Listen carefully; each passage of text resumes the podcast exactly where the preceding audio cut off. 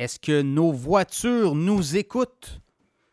Et la réponse est effectivement, nos voitures nous écoutent. Les euh, compagnies qui nous vendent des voitures, qui nous font de la location de voitures, nous écoutent et non seulement nous écoutent, mais aussi profitent de toutes les données qu'ils enregistrent sur nos conversations, nos comportements et on, a, revend ça.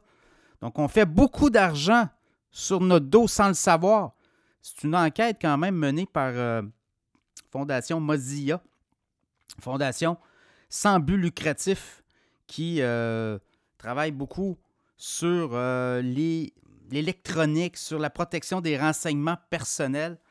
Et là, ce qu'on a compris, ce qu'on comprend de plus en plus, puis on comprend aussi où Elon Musk s'en va avec tout le traitement des données, des analyses des conducteurs aussi et tout l'autopilote.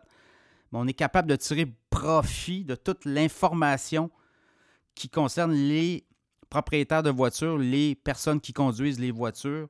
Et ce qu'on nous dit, c'est qu'on analyse beaucoup les données quand on parle, quand on conduit. Donc, toutes les données personnelles, on collecte tout ça et on est capable de les revendre. Hein. Donc, la plupart, 84% des grands fabricants de voitures vont revendre les données à des tiers, soit des personnes qui ont intérêt à savoir que vous passez tout près de leur, euh, commerce à tous les jours, que vous êtes dans des discussions et vous parlez aussi de certaines marques ou certains commerçants ou certains, euh, produits et services. Donc, vous voyez, il y a tout ça. Et là, ben, vous vous demandez pourquoi ça pop euh, sur vos réseaux sociaux. Vous avez parlé pendant un trajet euh, d'un produit ou d'un service. Bon, on revend ça aussi. On savait que les réseaux sociaux faisaient ça. Quand c'est gratuit, c'est vous le produit, mais là, c'est quand même des gens qui achètent une voiture. Et là, il y a beaucoup d'électronique dans les voitures, donc il y a beaucoup de données compilés. Également, on dit que 92% donnent aux conducteurs peu ou pas de contrôle sur leurs données personnelles.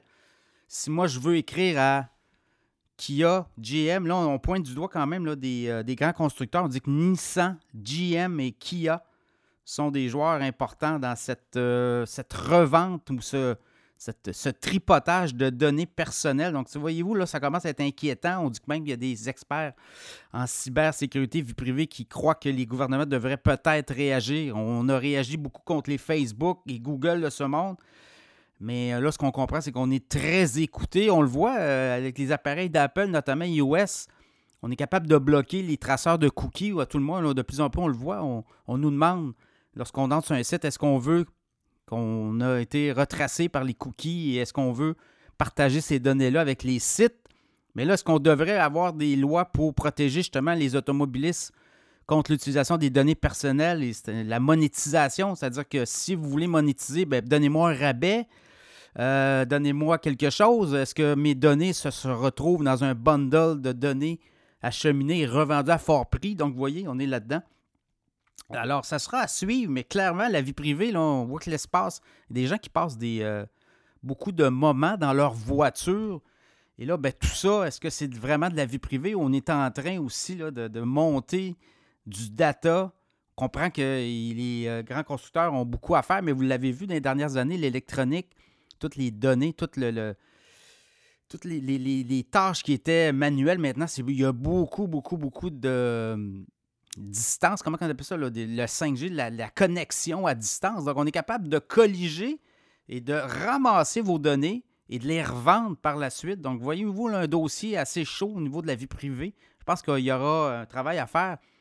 Comme ça, la vie privée pourrait se pencher là-dessus, voir euh, comment les grands euh, de l'auto sont venus, se sont émissés. Évidemment, ça s'est fait tranquillement. Tout ça est fait de façon euh, on dit, euh, progressive. On comprend tout ça.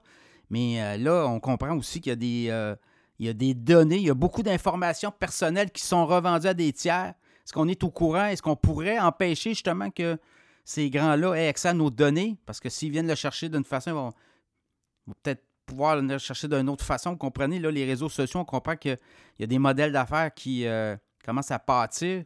Mais on peut voir aussi que de l'autre côté, il y a une façon détournée de venir chercher de la donnée à suivre. Mais clairement, là, euh, Fondation Modia qui euh, s'inquiète euh, de la présence de ces capteurs de données d'informations personnelles sur nos vies privées.